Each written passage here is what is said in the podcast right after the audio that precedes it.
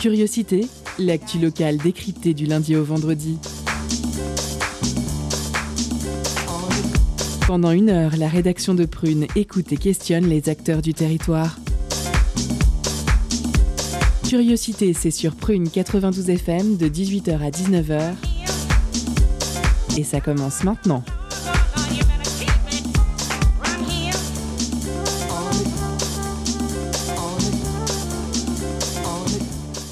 Bonjour, bonsoir chers auditeurs et auditrices, vous êtes sur Prune 92 FM, il est 18h, c'est l'heure de curiosité. Je suis John et je vous accueille pour votre quotidienne avec moi ce soir Arthur qui se lance dans les interviews en plus de la chronique. Salut Arthur. Coucou John. Et coucou.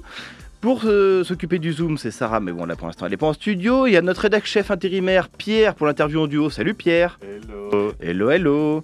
À la Réal, c'est Neige. Salut Neige. Eh, Salut Neige. Ouais, salut, Comment salut. tu vas? Ah, c'est pas grave, on t'a pas entendu, c'est pas important.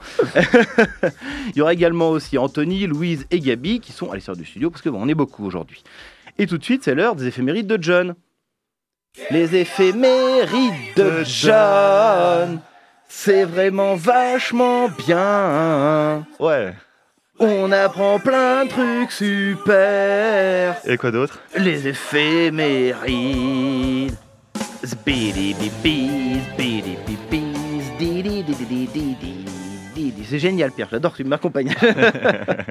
Alors, que s'est-il passé un 17 novembre? On commence en 1933 avec André Malraux qui reçoit le Goncourt pour la condition humaine. 1950, Tenzin Jinsao est couronné 14e Dalai Lama. 1970, un brevet est attribué à Douglas Engelbart pour la première souris informatique. 1998, The Offspring lance leur cinquième album Americana Music.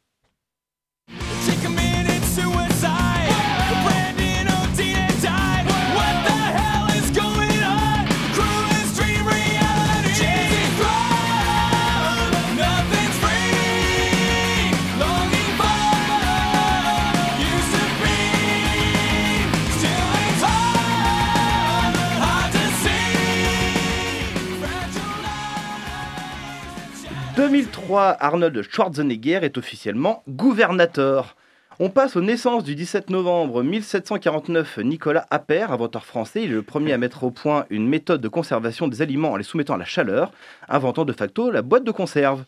1903, Marie-Louise Lampérière, qui fut guillotinée en 1943 pour le régime de Vichy pour avoir pratiqué 27 avortements.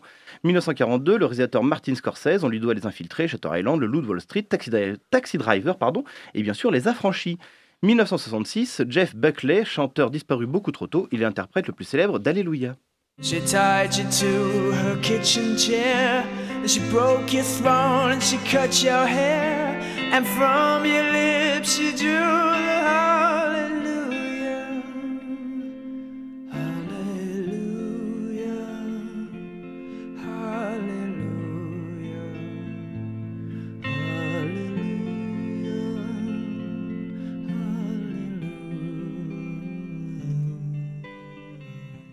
Et le 17 novembre, c'est également le décès de Auguste Rodin en 1917, père de la sculpture moderne, à qui l'on doit le penseur entre autres. Et on passe à l'info classique avec ce soir Heitor Villa-Lobos, né le 5 mars 1887 et mort le 17 novembre 1959. Compositeur brésilien autodidacte, il découvre sa passion auprès des musiciens de rue. À l'âge de 16 ans, il décide de s'enfuir de chez lui et il va parcourir le Brésil, recueillant au cours de son errance d'authentiques chants traditionnels. En 1915, il capte l'attention en donnant un concert de sa musique nouvelle qui fait sensation. Il obtient une bourse pour étudier à Paris. À son retour, il est nommé directeur de l'éducation musicale de Rio de Janeiro. Tout en continuant la composition, il prend en charge la vie musicale de son pays, organisation de l'enseignement musical dans les écoles, création de conservatoire national de chant orphéonique, pardon, et de l'Académie brésilienne de musique dont il est le président jusqu'à sa mort. Son style est unique, combine des influences européennes avec des sources infinies de musique traditionnelle brésilienne. On écoute un extrait de Bracciana Brasiliera, numéro 5, pour voix et 8 violoncelles, tout de suite.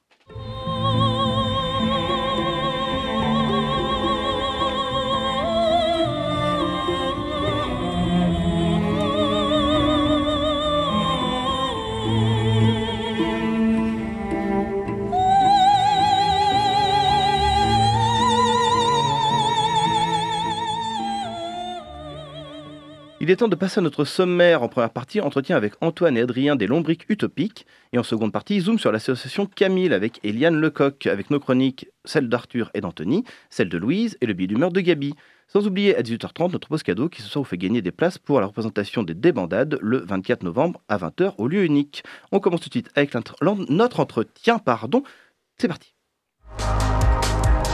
Culture, questions sociales et politiques, environnement, vie associative. On en parle maintenant dans l'entretien de curiosité.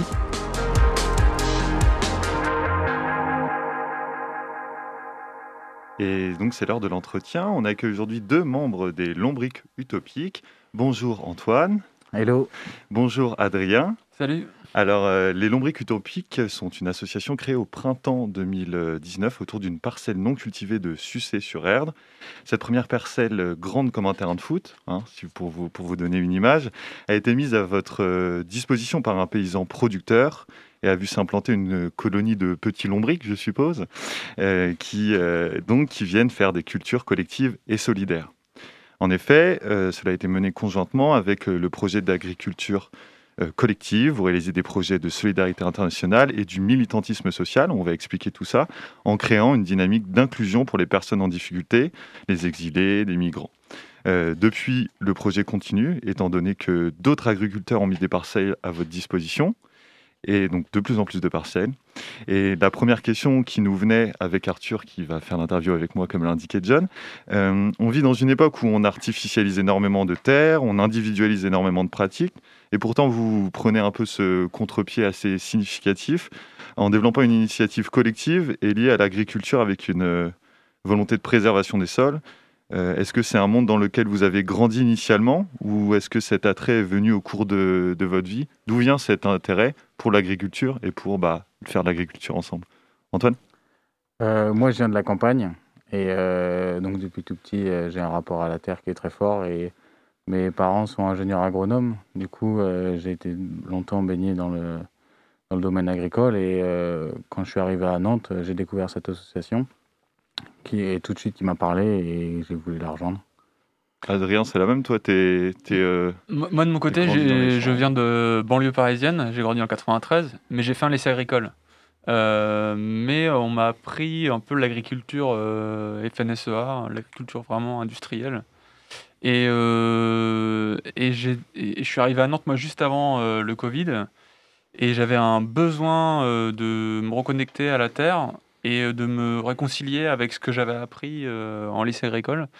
Et que c'est aussi du sens. et donc, moi, il y a deux choses qui m'angoissent aujourd'hui. C'est à la fois les déplacements de population qu'on va avoir dans les prochaines décennies avec le dérèglement climatique et aussi euh, le dérèglement climatique, euh, comment on va faire pour euh, en fait s'occuper de ces terres, faire un métier qui est difficile et que personne ne veut faire. comment on peut réconcilier les deux Et quand j'ai découvert les lombriques utopiques, ça répondait à des, à des interrogations, à des angoisses que je pouvais avoir. Mais donc du coup tout ça c'est bénévole, de, si j'ai bien compris. Donc vous avez quand même des frais fixes. Comment vous financez un tel projet, une telle association? Alors, euh, c'est que des bénévoles, effectivement. Euh, on cultive uniquement des, légumes de conservation, c'est-à-dire des, pommes de terre, des oignons, parce que c'est ce qu'ont du mal à avoir euh, les cantines solidaires, les personnes les plus précaires, parce que les, supermarchés donnent très peu de, légumes de conservation, parce qu'ils se conservent. Et, et, du coup, bon, bah, les pommes de terre, on n'a pas besoin de racheter des semences, parce qu'on garde une partie des récoltes pour les replanter l'année suivante.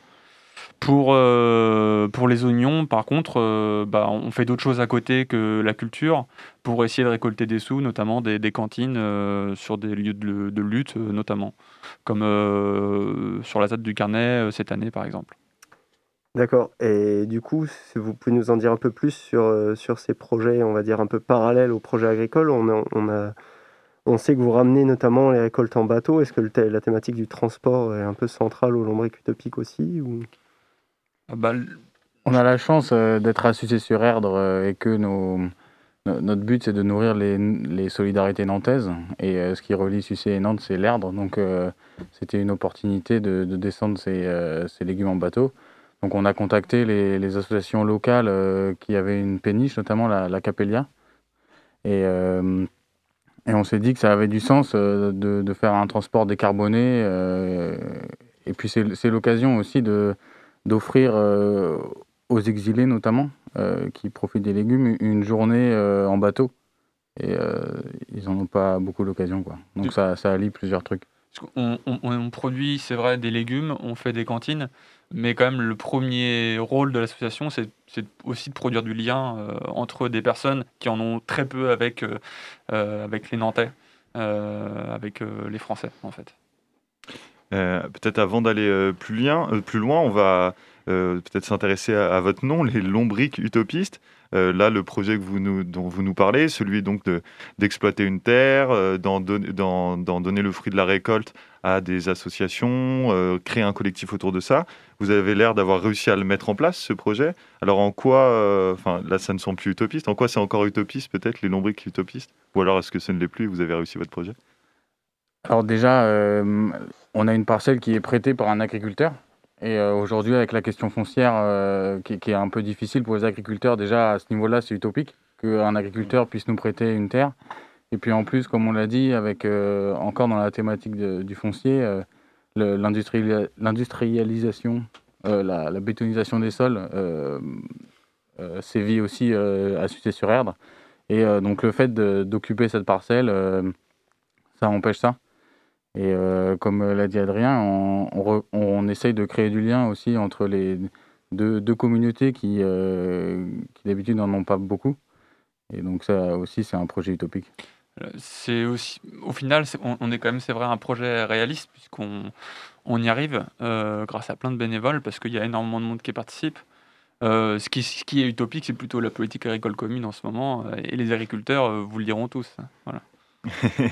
Et comment vous avez eu l'idée justement d'ouvrir ces parcelles euh, à des personnes extérieures? C'est-à-dire comment l'assaut s'est dit, ok, on va pas juste exploiter, enfin les personnes qui ont eu accès à cette parcelle, on va pas juste l'exploiter par nous-mêmes, on va ouvrir à d'autres personnes, à ceux qui veulent nous rejoindre, euh, nos parcelles pour qu'ils puissent travailler avec nous. Comment, comment est venue cette idée? De, de, faire des grands chantiers bah, D'être ensemble, de faire des chantiers collectifs en fait. Bah, L'idée c'était d'essayer de, produire aussi des légumes sans trop polluer, donc sans tracteur. Et pour planter énormément de patates et d'oignons, il bah, faut beaucoup de monde. Et du coup, on a proposé, comme on, fournit une bonne partie des légumes à l'autre cantine euh, qui fournit euh, à peu près 200 repas par jour, euh, bah, ils viennent nous aider sur ces gros chantiers. sur le, par exemple, sur la plantation des oignons en mars dernier, on était 70 dont euh, la, moitié faisait partie de l'autre cantine. Et puis il y a aussi des voisins, on a beaucoup de voisins autour des parcelles qui sont intéressés au projet. Et euh, petit à petit, euh, bah, il y a du bouche à oreille. là, on, on, invité aujourd'hui, on en parle, et il y a des personnes intéressées qui rejoignent petit à petit le projet. Rejoignez, si, vous êtes intéressé, si vous êtes intéressé, vous pouvez, on peut rejoindre l'INSO par exemple. Tout à fait, on a un site lombricutopic.fr, vous pouvez vous inscrire au newsletter ou nous contacter. Eh bien, euh, je propose qu'on fasse une petite pause musicale, euh, John? Oh, tout à fait. Qu'est-ce qu'il est fort. Oui, on fait une pause musicale, on se retrouve juste après.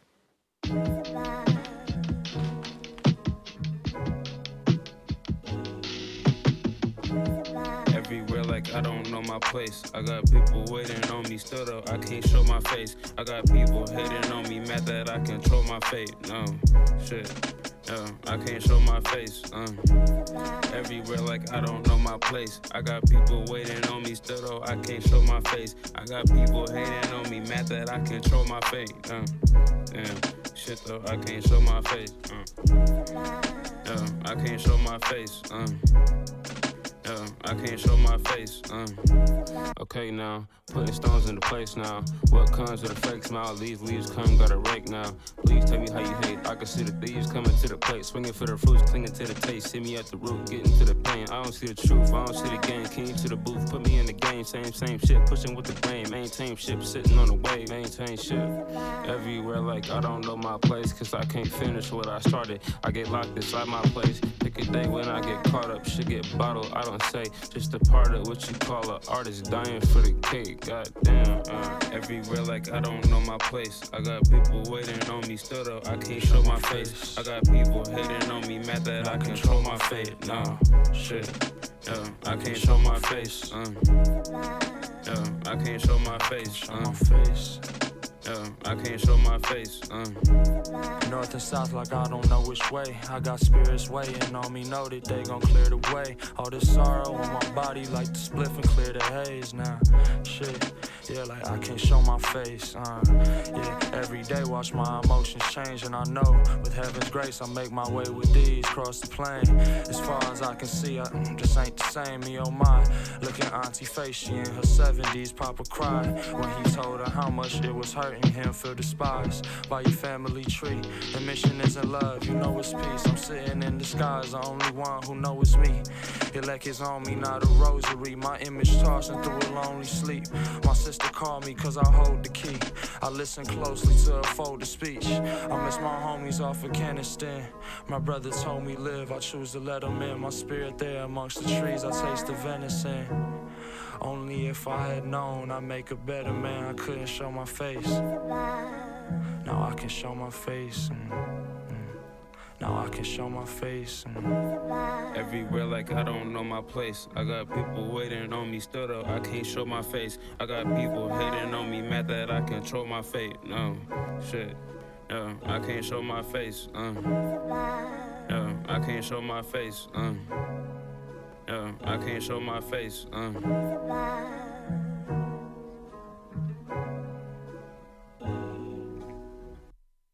Ah bah c'est abrupt.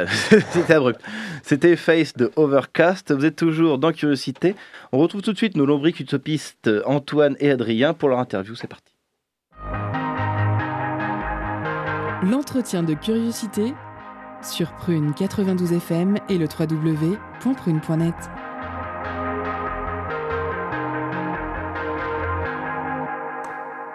Et on revient donc avec Antoine Adrien Delombrec Utopique et on va s'intéresser un peu plus dans cette deuxième partie d'interview à la question des personnes exilées qui participent euh, activement à l'association. Alors comment vous est venue l'idée ou comment est venue l'idée à l'association de, de, travailler avec des personnes exilées et de chercher à les intégrer à ce projet-là? Est-ce que, est que vous pouvez nous en dire un peu plus? Alors initialement, euh, le projet s'est monté avec une, une coloc, à partir d'une coloc euh, qui était à sur erdre qui a eu justement cette parcelle. Et euh, le, ils se sont dit que la quantité de légumes produites, elle pouvait pas rester seulement pour eux. Et donc l'idée, c'était de justement de nourrir les solidarités nantaises et les, notamment avec l'autre cantine qui, qui, fait ça, qui distribue des repas pour les exilés. Et de, de, facto, les, exilés sont venus nous aider euh, dans les champs pour, euh, pour qu'on puisse faire plus et qu'à euh, à la fin, ils aient plus de légumes. Et puis c'était une façon de créer un lien avec eux. Et puis certains avaient des choses à nous apprendre, puisque certains exerçaient le métier d'agriculteur en Afrique. Du coup, on a appris pas mal de choses aussi avec eux. Et puis j'imagine que ça a contribué à leur intégration. Et mm. je ne sais pas si tous étaient, étaient francophones, mais peut-être à hmm, apprendre la langue française Non, il y en a qui parlent, qui parlent par exemple uniquement anglais, euh, il y en a qui sont en train d'apprendre la langue. Euh, mais c'est vraiment un échange euh, super, super enrichissant. D'accord. Et en plus, certains exilés ne, sont, ne viennent pas seulement que sur des chantiers ponctuels. notamment Maki, un, un, très bon ami à nous, et quelqu'un de très investi dans l'assaut qui, qui habite à Sucé-sur-Erdre aujourd'hui et euh, qui, s'investit pleinement dans l'assaut et pas seulement sur ces chantiers ponctuels. Il y a aussi le fait que nous, on peut aussi leur apprendre euh, le métier de un peu quelque part, on leur apprend des certaines compétences euh, dans un domaine où il y a une recherche de main d'œuvre, où il y a une recherche l'été notamment de beaucoup de main d'œuvre, et ça les permet, ça, leur permet aussi un peu de, de se former, même si c'est pas le premier rôle de l'association. Ok. Et tu disais, pour s'investir dans d'autres rôles de l'association, euh, peut-être qu'on peut en parler aussi. Euh, donc, euh, un une des activités principales, c'est donc, c'est donc de, travailler ses terres, d'amener la récolte, enfin d'amener ce que vous récoltez jusqu'à l'autre cantine, etc., enfin jusqu'au centre de Nantes. Mais qu'est-ce qu'on on imagine qu'il y a un peu de logistique derrière tout ça, et on imagine qu'il y a des gens aussi qui bossent là-dessus, qui bossent sur l'organisation, etc. C'est ça que tu, dont tu parlais peut-être quand tu parlais de Maki? Ouais, c'est ça. On est, euh, on a à peu près une dizaine à travailler sur l'organisation, sur euh, voilà, envoyer des mails euh, pour, préparer les chantiers, faire des réunions, et puis toutes les autres activités de l'association aussi, parce qu'on ne fait pas que cultiver la terre. Et on, est, on est aussi très aidé par à la fois donc Benoît qui nous prête ce terrain à Sucé-sur-Erdre et deux frères qui viennent s'installer à la Chapelle-sur-Erdre, la métropole de Nantes leur a mis des, terres à, disposition. ils font de, l'agriculture en, sol vivant. Et on a aussi leurs conseils. et ça, c'est donc on apprend aussi grâce à eux. Et on arrive à mettre des compétences en place grâce à eux. Oui, parce que tu disais tout à l'heure, vous apprenez euh, aux personnes exilées, ces personnes-là peuvent aussi vous apprendre des choses, etc. Donc c'est vraiment un collectif autour de ça. Euh, est-ce que justement vous êtes aussi en communication avec des, d'autres associations qui sont, euh, par exemple, qui viennent en aide aux exilés? Je sais pas, moi, il y a d'autres, types de, services qu'on peut, que des associations procure, comme alors vous l'avez dit sur la nourriture euh, avec euh, l'autre cantine, mais peut-être aussi sur l'aide administrative. On sait que c'est très compliqué administrativement quand on est quelqu'un qui est migrant ou migrante de, de, s'en sortir. Est-ce que vous êtes en discussion dans, ces, dans ce genre de, avec ce genre d'association-là ou... Oui, oui, complètement. Il y a l'autre cantine à Nantes, mais on a oublié de parler de, du collectif Migrants La Chapelle, aussi à, La Chapelle-sur-Erde, et SSAR à, à Sucé-sur-Erde.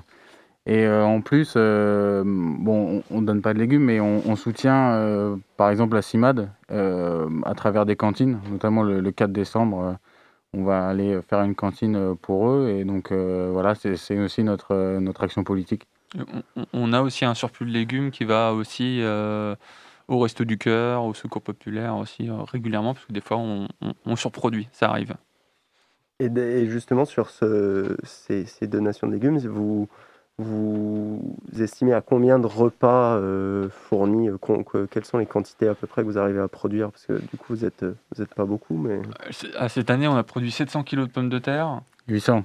800 Ouais. On est plutôt en, kilos de, légumes en fait. Après, les repas, comment ils sont transformés, on ne sait pas trop. mais, Oui, j'en connais qui mangent un kilo de patates facile. Hein. mais cette année, bah, on, a, on, a, vu par exemple que ça a, pas, ça, on a donné aussi pas mal de légumes à des euh, cantines euh, étudiantes, euh, mmh. enfin solidaires. Mais on ne peut pas vous dire le nombre de repas, mais c'est, on peut vous donner le, le, le nombre de, de, kilos de légumes qu'on a donné. Mmh. Ok, très bien. Bah, merci. et du coup, sur la, toute la partie agricole, donc vous avez dit que vous essayez de cultiver à la main essentiellement, et donc j'imagine que vous avez absolument besoin de, de personnes extérieures, donc de, de, personnes qui viennent sur des chantiers participatifs. Et c'était une volonté affichée dès le début de ne pas utiliser forcément les agriculteurs du coin ou les, ou les, méthodes d'agriculture, on va dire, traditionnelles aujourd'hui. Euh... Ouais, complètement. En fait, euh, dès, le début, en fait, ça allait très vite. Euh, avec les liens avec l'autre cantine ont fait que au début, voilà, il y avait 80 personnes euh, sur un chantier facilement. Quoi. Donc, on ne s'est même pas posé la question en fait, d'utiliser des, des machines. Sauf pour euh, l'année euh, Covid euh, qui, où on a dû planter les patates au tracteur, mais c'était anecdotique. Quoi. Parce que du coup, à quoi ça ressemble pour qu'on s'imagine peut-être la récolte? C'est beaucoup de personnes dans le champ, enfin, enfin ou, le moment où vous semez par exemple, c'est beaucoup de personnes dans le champ. des, des, quel type d'outils vous avez par exemple?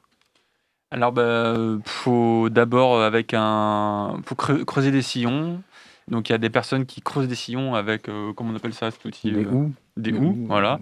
Et puis vous avez des personnes qui sont à quatre pattes qui mettent les pommes de terre, et puis une personne qui va recouvrir ensuite euh, ce sillon. Euh, et puis euh, voilà, donc c'est des, petites équipes où on fait des, souvent des équipes. Des fois, il y en a qui s'amusent, qui font des concours de vitesse. où il y en a, voilà, et chacun va, va à sa vitesse. Il y en a qui amènent de la musique aussi, ça arrive, voilà, ça chante, ça blague, ça, ça échange. C'est ça aussi le plus important. Et du coup, vous, votre rôle, c'est plus des rôles de coordinateur, où vous planifiez en amont qu'est-ce qui va être planté, comment ça va être planté, euh, quelles semences vont être choisies, etc. etc. C'est ça, en essayant d'être le, plus réaliste possible, en, essayant d'imaginer combien on va être. Euh, voilà, on a, pour l'instant, en fait, euh, on pourrait vraiment être beaucoup plus parce qu'on n'utilise pas tout, tout, ce qu'on a en termes de surface. parce qu'on n'est pas encore suffisamment nombreux pour organiser ça. C'est vrai qu'on manque, euh, on manque de monde et encore plus cette année où c'était une année particulière parce que c'était dur d'organiser des chantiers. Mmh. Et euh, c'était dur aussi de, de, recruter de nouvelles personnes, de, se rencontrer. Euh, donc, une année pas évidente, mais on va, on, va, on va changer ça cette année. Et nombreux sont les personnes qui, je pense, ont aucune idée de comment cultiver un champ. Alors, tu commences à expliquer, par exemple, le sillon au moment où on sème, enfin, où on plante les patates. Et alors sur des patates, ou vous prenez l'exemple que vous voulez, alors vous avez des oignons, des courgettes aussi. Euh, combien de temps ça prend à peu près entre le moment où vous décidez, vous vous dites, OK, on veut que des patates poussent dans, dans tel dans, un an, par exemple enfin, Combien de temps en tout ça prend et quelles sont un peu les grandes étapes, juste pour qu'on ait une, image de ce, que ça, de ce que ça représente en fait? bah Là, tout à l'heure, on se voit euh, avec la commission pour décider de ce qu'on va planter, donc en termes de surface, euh, où est-ce qu'on va le mettre, etc. En mars, on va euh, planter des oignons. Ces oignons ils vont être récoltés cet été. Pour les patates, on va les planter au mois d'avril, on va les récolter aussi cet été. Donc voilà, en gros, on a quatre chantiers dans l'année, deux chantiers de, de plantation et deux chantiers de récolte. Et puis il y a tout le travail en amont de savoir comment on prépare la terre, euh, comment on fait aussi les rotations, comment on fait en sorte qu'il y ait des lombriques, parce qu'on cultive aussi des lombriques sur, le, sur la parcelle, parce que c'est eux qui font une bonne partie du travail. Et euh, comment on fait pour les faire venir, donc euh, quels amendements on fait, à quel moment on laisse reposer la terre, est-ce qu'on fait en sorte que la terre soit recouverte, pas nue, voilà, enfin il y, a tout, un tas de réflexions et de débats philosophiques au sein des, des, commissions, de la commission culture, de savoir comment on cultive euh, nos, pommes de terre. Est-ce qu'on pourrait peut-être passer euh, sur aussi le, lien que vous avez avec les, le des réseaux euh, bah, militants notamment? Oui, via, via, via, votre, cantine, votre cantine de soutien. Donc, vous, avez, vous, avez, participé au Festival des soulèvements de la Terre, notamment à l'action contre les carrières de sable. Vous aidez la ZAD du Carnet. Qu'est, concrètement, qu'est-ce que vous leur apportez? Est-ce que c'est eux qui sont venus vous chercher ou est-ce que c'est un engagement euh, dans lequel vous avez voulu vous inscrire euh, volontairement? Alors, euh, ça dépend des cas. Ça dépend des cas. le plus souvent, on vient nous, nous, demander, comme on demande à, plusieurs cantines dans le coin, et nous, on accepte ou on n'accepte pas. Et ce qu'on apporte, c'est voilà, c'est un soutien logistique en fait, et qui est, indispensable sur sur le festival, par exemple, tu parlais des, soulèvements de la Terre, c'était sur trois jours. Et on a fait 650 euh, repas sur les trois jours. Donc euh, voilà, ça, nourrit du monde, ça permet qu'il euh, y, ait ait des gens qui viennent et qui puissent rester. Et puis on apporte aussi notre soutien financier à la fin avec la recette de la cantine. On apporte un soutien financier à, l'association qu'on vient soutenir. Et puis ça permet de se reconnaître aussi. Ok. Et du coup, comme vous disiez, il vous manque du monde. Donc comment on fait pour s'engager avec vous et vous rejoindre? Alors, euh, c'est super facile. On a un super site internet. C'est vrai qu'il est bien. C'est euh, leslombriqueutopiques.fr ou .org, je sais plus, mais .fr, et il est super. Euh, vous pouvez vous inscrire à la newsletter et nous on vous enverra des mails au moment des chantiers, euh, des mails colorés, plein de bonne humeur et plein de blagues lombriciennes. eh bien, merci beaucoup euh, Antoine et Adrien d'avoir euh, répondu à notre interview. Merci à toi merci de m'avoir accompagné. Euh, John, à toi la, à toi l'honneur. Eh ben, merci beaucoup, merci encore une fois à Antoine et Adrien d'être venus. Merci. En deuxième partie, nous retrouverons Eliane Lecoq de l'association Camille. Mais tout de suite, il est l'heure de retrouver la chronique d'Anthony et d'Arthur, parce qu'Arthur n'a pas assez parlé, visiblement, puisqu'il a encore plein de choses à nous dire. Étonnante, perspicace, amusante, actuelle, les chroniques de curiosité.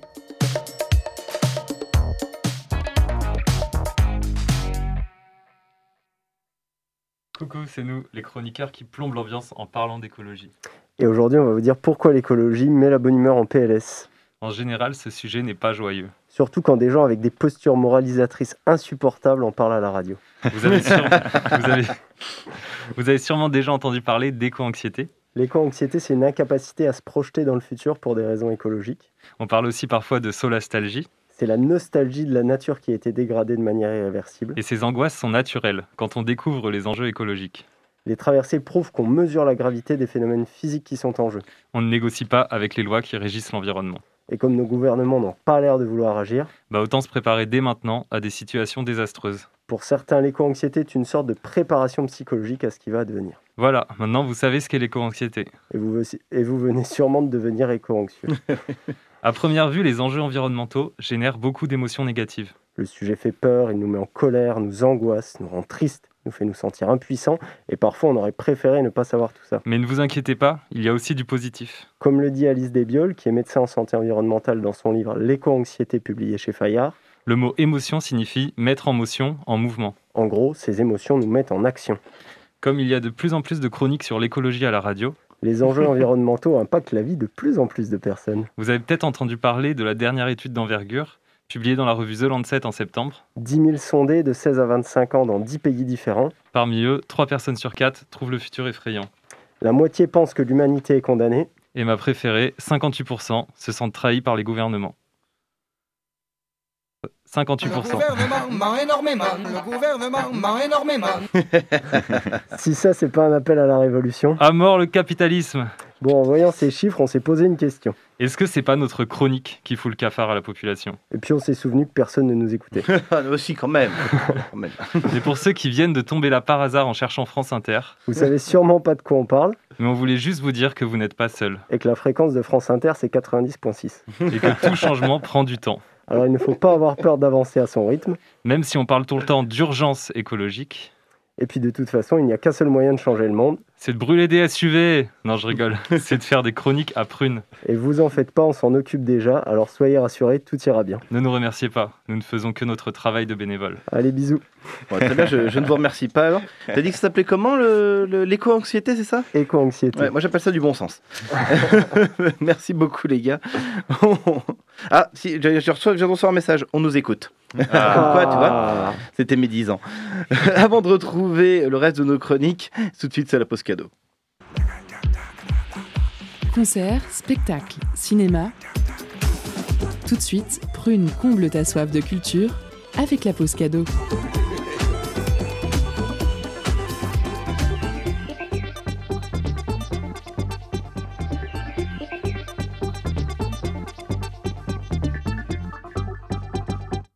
Ce soir, Prune vous fait gagner des places pour la représentation de Débandade le 24 novembre à 20h au lieu unique.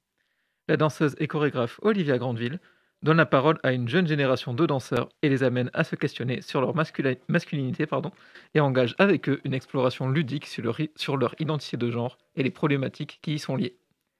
Alors, pour gagner vos places, envoyez identité en message direct sur l'Instagram de Prune et soyez les plus rapides. On se laisse en musique avec Sean Price par Fly Anakin.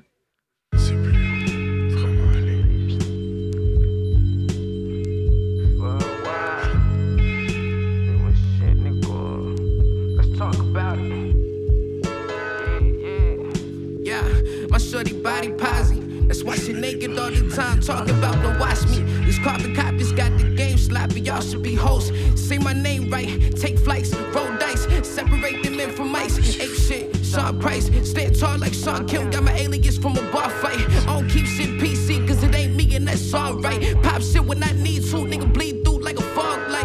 I took the game for what it was, for what it's worth. I need the love, cooperate with hate, you turn into the drugs. I left them by the staircases as we start. Grip the coattails, let's if you must, but you won't catch these niggas running around with us. Crack you like bitches in the dust. So we moved on, but face value turned into a never ending coupon. Maneuver wrong, and we gon' move you off the Atlas pawn. Hate it had to be the bitch on your arm. See, shoot for dogs. Separate the men from mice. Ape shit, Sean Price. Stand tall like Sean Kim. Got my alias from a bar fight. I don't keep shit PC, cause it ain't me, and that's alright. Pop shit when I need to. Nigga bleed through like a fog light. Separate Price. Stand tall like Sean Kim. Got my alias from a bar fight. I don't keep shit PC, cause it ain't me, and that's alright. Pop shit when I need to. Nigga bleed through like a fog light. You see me shining. New suit, silver lining, flash and pick the chance that I might levitate, increase with rhyming. You move your hands, but you ain't saying shit. It's like you mommy. It's not as came from my roots. You had to find out a side route. This pussy too loose. I had to slide out. You real I doubt. Nobody vouched. I had to catch the couch. Lately, all my learned my lesson, bro. They hold me down. The delicatesses. I play this weapon. That's my road dog. See Moss boss. We paid the cost to be this. The sacrifices set my price to the heights of the holy lights. At first, I did this shit to get mics. Now it's keeping on the lights. My soldiers lacing me for war. He bringing more mags. That's why I peek in every hood like a fucking bag of bags. Save the best for last. This the last chance you niggas had. Make it touch bitch fast. Know the name. I don't need a tag. All these tickets bag. Shit, Sean Price. Stand tall like Sean Kim. Got my alias from a bar fight. I don't keep shit PC, cause it ain't me, and that's alright. Pop shit when I need to. Nigga bleed through like a fog light. Separate the men from mice. Ape shit, Sean Price. Stand tall like Sean Kim. Got my alias from a bar fight. I don't keep shit PC, cause it ain't me, and that's alright. Pop shit when I need to. Nigga bleed through like a fog light. Yo.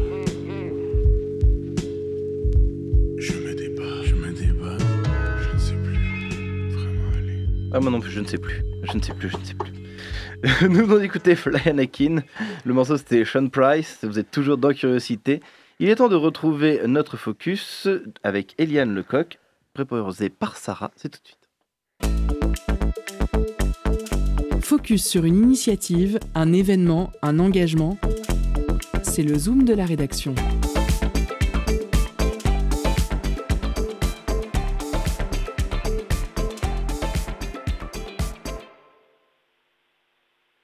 Bonjour euh, Eliane Lecoq.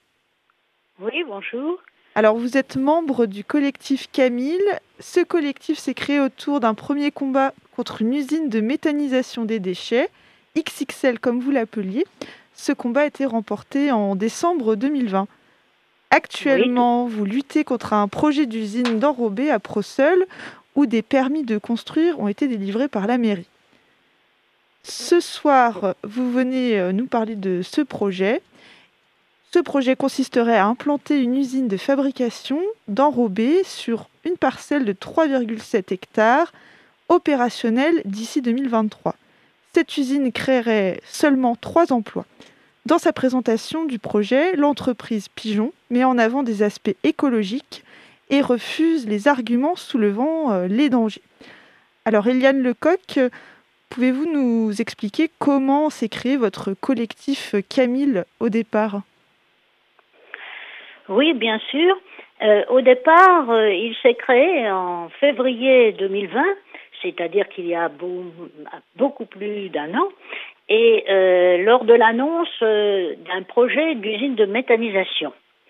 Et quelques jours, quelques semaines à peine plus tard, nous avons appris qu'une usine d'enrobé allait euh, s'implanter, un projet, un projet euh, d'usine allait s'implanter euh, juste à côté de cette usine de méthanisation. Et nous nous sommes formés aussitôt et très vite en association. Et ensuite, nous avons fait connaître ces projets qui jusqu'ici euh, était euh, particulièrement euh, non pas étouffé, mais peu connu de la population. Il reste encore peu connu, mais un peu plus quand même depuis que nous avons distribué un certain nombre de flyers dans les boîtes aux lettres et fait quelques actions, notamment une manifestation importante en décembre 2020. Alors, selon vous, quelles seraient les conséquences écologiques et sociales de cette usine euh, à béton? Alors, c'est difficile, ce n'est pas une usine à béton, c'est une usine de d'abord, c'est-à-dire qu'elle récupère un certain nombre euh, d'éléments d'ingrédients, hein, des agrégats qui sont des, euh, des déchets d'anciennes routes,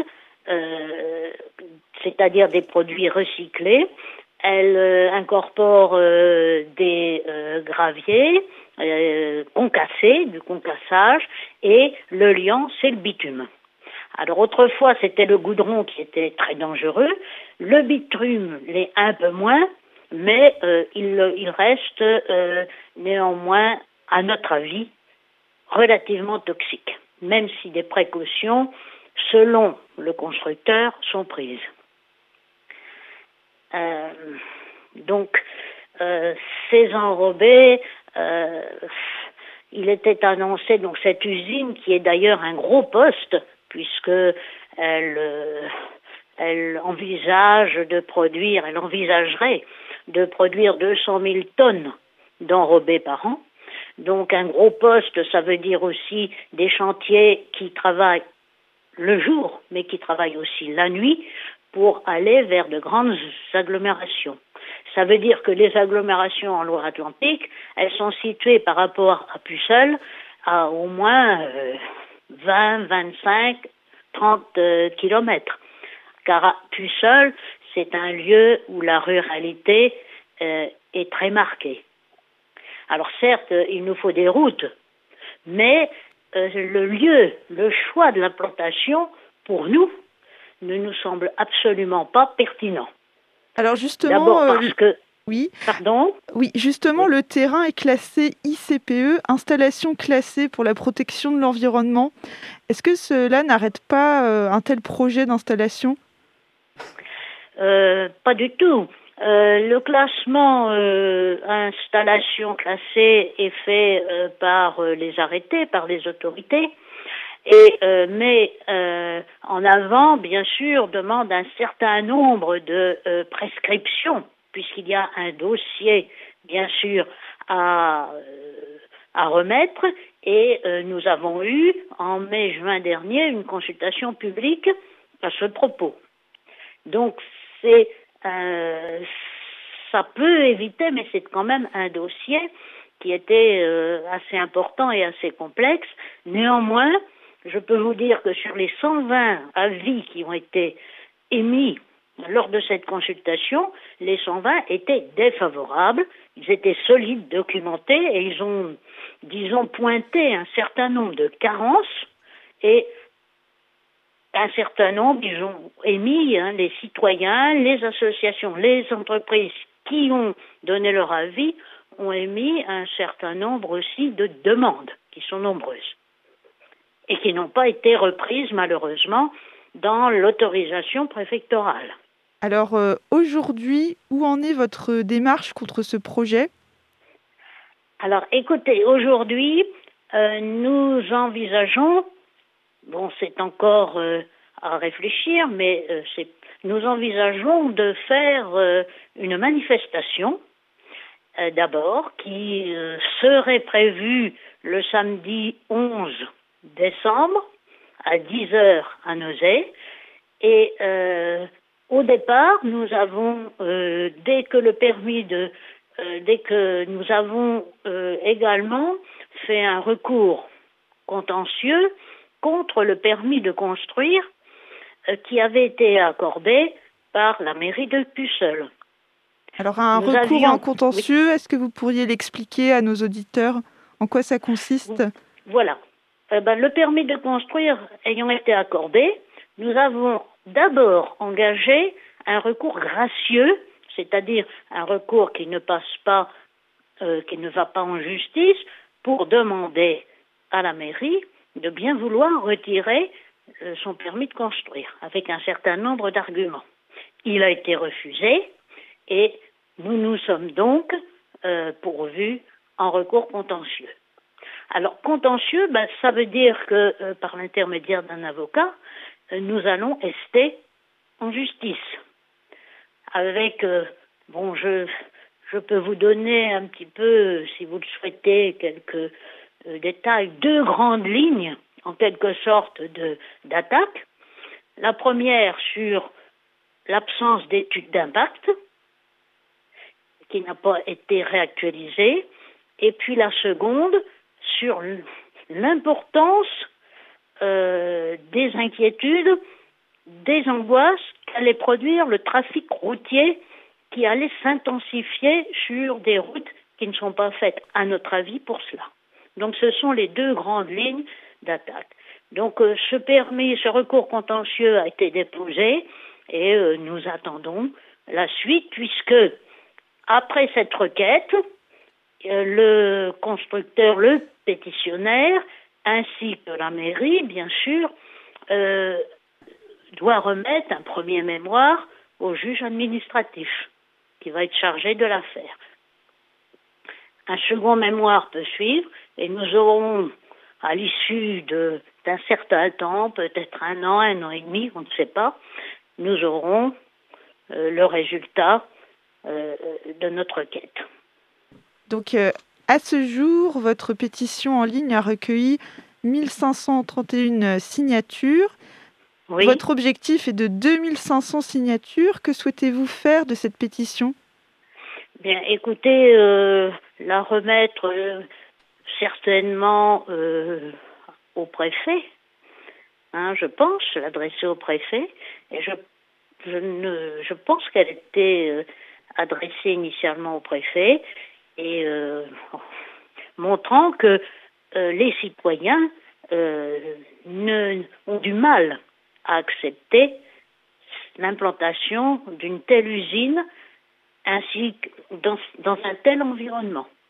Il y a des riverains, hein, qui sont nombreux, il y a des entreprises agricoles, euh, il y a euh, une population assez jeune, il y a, il y aurait jusqu'à 272 rotations de camions par jour, ce qui est énorme, euh, tantôt transportant le, l'enrobé, tantôt transportant euh, les déchets des routes, tantôt les euh, graviers, le concassé pour l'amener sur le site. Et je crois que la population a du mal à accepter une usine dans ce lieu d'implantation, dans le choix, qui n'est pas pertinent. Ça ne veut pas dire que nous sommes des va-t-en-guerre à tout vent, hein, comme on peut dire, mais ça veut dire qu'il y a peut-être quelque chose de plus pertinent à viser. D'autant plus que le marché économiquement euh, dans ce domaine-là n'est pas soutenu par une demande suffisante et que nous avons deux ou trois peut-être usines d'enrobés qui fonctionnent et qui ne fonctionnent pas à plein, je peux vous le dire. Alors, euh, Eliane Lecoq, euh, pour terminer, avez-vous été entendue par des élus locaux euh, dans votre projet de pétition contre, euh, contre l'usine? Oui. Alors, je peux vous dire qu'on a été effectivement entendu par certains élus locaux. D'abord, il y a les trois, les trois communes qui sont concernées par le périmètre du site. Ce sont les communes de Puceul, Lagrigonnet et Neuzé. Alors, sur ces trois communes, une commune a émis un avis très défavorable. Les deux autres ont émis un avis favorable. Elles étaient essentiellement à l'origine, disons, à l'instigation, à l'initiative de ce projet. Voilà. Et puis, euh, nous avons également eu des invitations de groupes euh, politiques qui euh, sont prêts à nous soutenir. Hein. Je ne sais pas si je dois les nommer, mais Pas par exemple, le, le groupe écologiste de la région nous a invités et va essayer, va nous soutenir au maximum.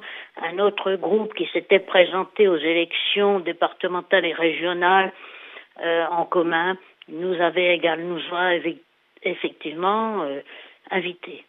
On a aussi euh, des associations, la LPO, et on a aussi le collectif. Il y a deux collectifs amis, entre guillemets, le collectif de Tain, qui est la carrière que euh, la société Pigeon souhaite rouvrir et qui est aussi en litige, ainsi que le collectif Le Cri du Bocage, où il y a où, euh, qui s'oppose à la réouverture que ce même groupe Pigeon veut ouvrir du côté de Soudan, donc qui s'est aussi rassemblé. Très bien, ainsi merci. qu'un soutien des euh, syndicats euh, concernant les, les abeilles, les apiculteurs. Super, merci beaucoup Eliane Lecoq. Malheureusement, nous devons mettre fin à l'interview car nous avons le reste de l'émission. Merci beaucoup encore une fois d'avoir euh, bien voulu répondre à nos questions. Merci beaucoup Sarah pour, pour l'interview. Euh, je vous remercie encore une fois. Nous allons passer immédiatement euh, à la suite et on retrouve euh, la chronique euh, de Louise. C'est parti tout de suite. Étonnante, perspicace, amusante, actuelle, les chroniques de curiosité.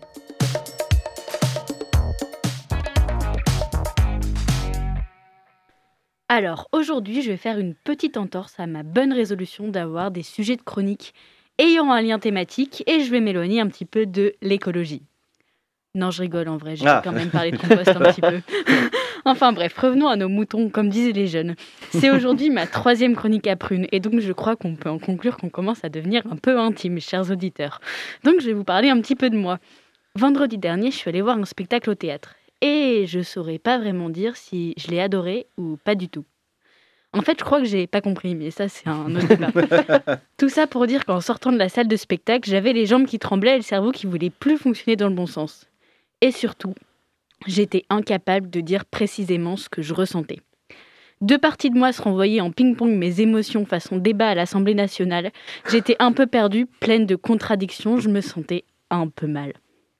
Et c'est là le sujet de cette chronique. Cette sensation d'avoir plusieurs parties au sein de soi-même qui sont en plein débat de, capoeira concernant un avis ou un acte qu'on est censé faire ou donner. Alors comme j'arrivais pas à mettre de mots sur ce que je ressentais, je suis allée chercher ces fameux termes qui me manquaient dans le dictionnaire. Et ce que j'ai trouvé m'a encore plus embrouillé qu'autre chose. Alors premièrement, action de contredire, de s'opposer à une affirmation. Contestation, fait de se mettre en opposition avec ce qui a été dit ou fait. Incompatibilité entre deux choses. Bref, pas très concret tout ça. Pour la première fois de ma vie, je me suis sentie trahie par le dictionnaire Larousse et je peux vous dire que c'est plus violent qu'une rupture comme sensation. Alors je suis allée chercher ma définition ailleurs et je l'ai trouvée. C'est une fille d'une quinzaine d'années qui me l'a donnée. Alors que je fouillais un peu dans son journal intime. Cette adolescente, c'est Anne Frank. Dans sa dernière lettre qui date du 1er août 1944, elle dit Que signifie contradiction? Comme tant d'autres mots, il y a deux sens contradiction extérieure et contradiction intérieure. Le premier, c'est tout simplement de ne pas s'incliner devant les opinions des autres, en savoir plus, avoir le dernier mot. Bref, tous ces affreux défauts qu'on connaît bien. Le second, les autres n'en savent rien. C'est mon secret à moi. Et je pense qu'elle avait raison, Anne. Il y a deux contradictions. Celle qu'on oppose aux autres et bah, celle qu'on s'oppose à soi-même. Et c'est de la deuxième partie dont je voudrais parler. Cette contradiction qui nous fait manger une pasta box plutôt que les légumes de la map dans le frigo, celle qui nous fait acheter un gilet neuf alors qu'on dénonce depuis toujours l'esclavagisme des enfants en Asie, celle qui nous fait ressentir cette sensation d'incompréhension en se levant d'un fauteuil rouge alors qu'on a pourtant adoré le jeu des acteurs, cet effet d'opposition entre le fait de vouloir sauver la planète en triant ses déchets et de jeter ses épluchures de carottes à la poubelle noire parce que quand même, on va pas se mentir, le compost en appart, c'est pas pratique. Je vous avais dit qu'on parlerait un peu de compost. Mais ce qui est important à comprendre avec tout ça, c'est que cette honte et ce malaise à faire des... Pardon. C'est que cette honte et ce malaise à faire des actions qui s'opposent à nos valeurs les plus sincères, bah, ils sont liés à une chose. Cette honte et ce malaise sont liés à ce culte toujours plus important de la perfection. Et c'est ça qui m'embête. Cette idée que tout doit toujours être lisse, sensé et réfléchi. Mais euh, spoil, c'est pas possible de toujours être lisse, sensé et réfléchi. Et c'est pas grave. C'est pas grave d'une fois acheter une paire de chaussures sur internet, c'est pas grave de pas toujours manger bio. C'est pas grave de pas avoir compris l'intérêt d'un spectacle. Ce qui compte, c'est tous les autres vêtements achetés en friperie, c'est le courage de se lever le dimanche matin pour aller au marché, c'est la mise en scène des acteurs qui laissent quand même sans voix. C'est ça qui compte. On peut pas être parfait, faut juste faire de son mieux et s'écouter un petit peu. Alors, chers auditeurs, pour conclure cette chronique trop longue, continuons à changer le monde, continuons à nous tromper, continuons à être imparfaits. Merci beaucoup Louise d'aller voir un spectacle au théâtre et d'en ressortir avec une citation d'Anne Frank. Si ça c'est pas du point Godwin, je sais pas ce que c'est. Merci beaucoup. Bon bref, passons à quelqu'un d'autre qui sait faire le grand écart. puisque- Je sais plus malheureusement. c'est au tour de Gabi tout de suite. Où avez-vous appris à dire autant de conneries Deux ans de télé. C'est du journalisme total. Et bonsoir à tous. Euh, alors, avant de parler de quelque, chose, de quelque chose de plus léger, je voudrais tout d'abord apporter mon soutien à Jean-Luc Mélenchon, Daniel Obono, aux journalistes Abouaf, Mathieu Mollard et à un syndicaliste étudiant qui préfère rester anonyme, mais qui ont été une nouvelle fois la cible d'attaques de la part de fachos d'Internet. Sur un montage, on les voit aux côtés bah, d'Anne Frank, justement, et de caricatures racistes cible au front avec un score à marquer de 88 points un chiffre bien connu des néo-nazis faisant référence au double H. Et dans la description de ce montage, il y a même un lien vers un site vendant des armes létales sans contrôle. Et ce message se conclut, bien évidemment, par un soutien aux candidats d'extrême droite. N'oubliez pas, les fachos tuent. Mais heureusement, dans cette actualité sombre, il y a des nouvelles plus légères, et nous allons donc parler de l'affaire Fillon. Ah, que dis-je. Du Penelope Gate. Une affaire qui est vieille de presque 5 ans maintenant. Alors en ce moment même et depuis lundi se passe le procès en appel du couple François et Pénélope Fillon. En appel, oui, car en mars dernier, les Bonnie and Clyde de Sablé-sur-Sarthe ont été condamnés pour détournement de fonds publics et abus de biens sociaux pour François. Pénélope, quant à elle, n'a été condamnée que pour avoir occupé un poste d'emploi fictif de collaboratrice à ses côtés lorsqu'il était député. L'ancien Premier ministre a donc été condamné à 5 ans d'emprisonnement, dont 2 ans ferme. Spoiler, il n'a jamais mis un orteil en prison. Une amende de 375 000 euros et 10 ans d'inéligibilité. L'ancienne collaboratrice fictive, elle est copée seulement de 3 ans de prison avec sursis, mais également d'une petite prune de 375 000 euros et 2 ans d'inéligibilité. Alors, en tout, à eux deux, c'est un petit pécule de 750 000 balles à sortir. Tu m'étonnes qu'ils ont fait appel. Mais à ça, il faut rajouter l'argent qu'ils ont détourné et qu'ils doivent rendre à l'Assemblée nationale. Bon, ils n'ont toujours pas rendu l'argent, mais si le procès en appel confirme la décision de première instance, ils sont bons pour rendre plus d'un million. Combien? Oui, oui, un million. Oui, ces gens avaient bel et bien détourné plus d'un million d'euros à l'Assemblée. Et encore, ça, c'est que pour le Penelope Gate. On parle pas de près de 100 000 balles qui ont été données aux enfants du couple Fillon. Alors je sais, 100 000 euros euh, à côté de plus d'un million, ça fait un peu radin. hein. Ce dont on est sûr, c'est que papa préfère maman Fillon à ses enfants. Mais tout de même, ça représente euh, environ un appartement de 22 mètres carrés sur l'île de Nantes. ça fait un joli cadeau de fin d'études. Bon, en vrai, les parents Fillon sont encore plus radins que ce qu'on peut penser, parce que sur les 84 000 euros qu'ont touché Marie et Charles Fillon, ils en ont refilé une partie à leurs parents. Bon, ça s'explique.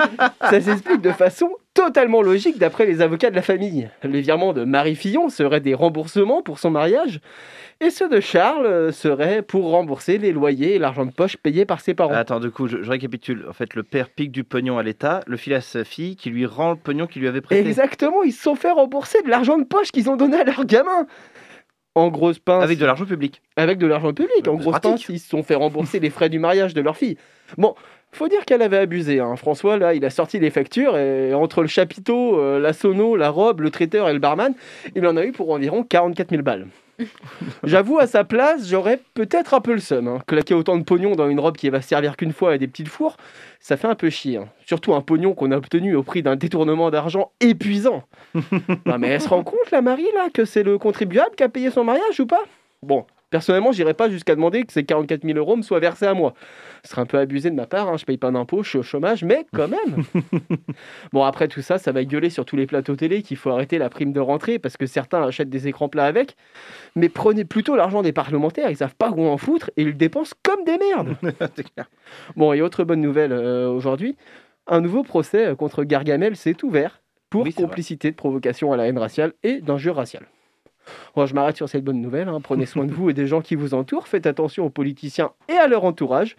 Faites toujours attention aux fachos et aux flics, évidemment. Et sur ce, passez une bonne, fin- bonne fin de semaine et à la semaine prochaine. Oh, merci beaucoup, mon Gabi. Ah, ça fait plaisir, ça. Un peu de joie. On et ne rendra pas l'argent, mais au moins, voilà. On, on- on sait combien il a piqué. merci beaucoup. Merci également à Eliane Lecoq de l'association Camille. Merci à Antoine et Adrien des Lombriques Utopiques d'avoir répondu à nos questions.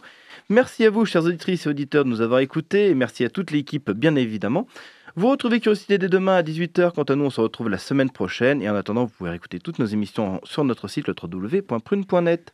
Juste après, c'est le Labo des Savoirs. Et ce soir, 7 podcasts sur cette, émission, sur cette émotion qu'on peut ressentir des chercheurs et chercheuses pendant leurs recherches, justement. Joie, tristesse, peur, colère, dégoût, surprise et sérénité. Alors restez sur Prune 92 FM. Et à la prochaine. Ciao.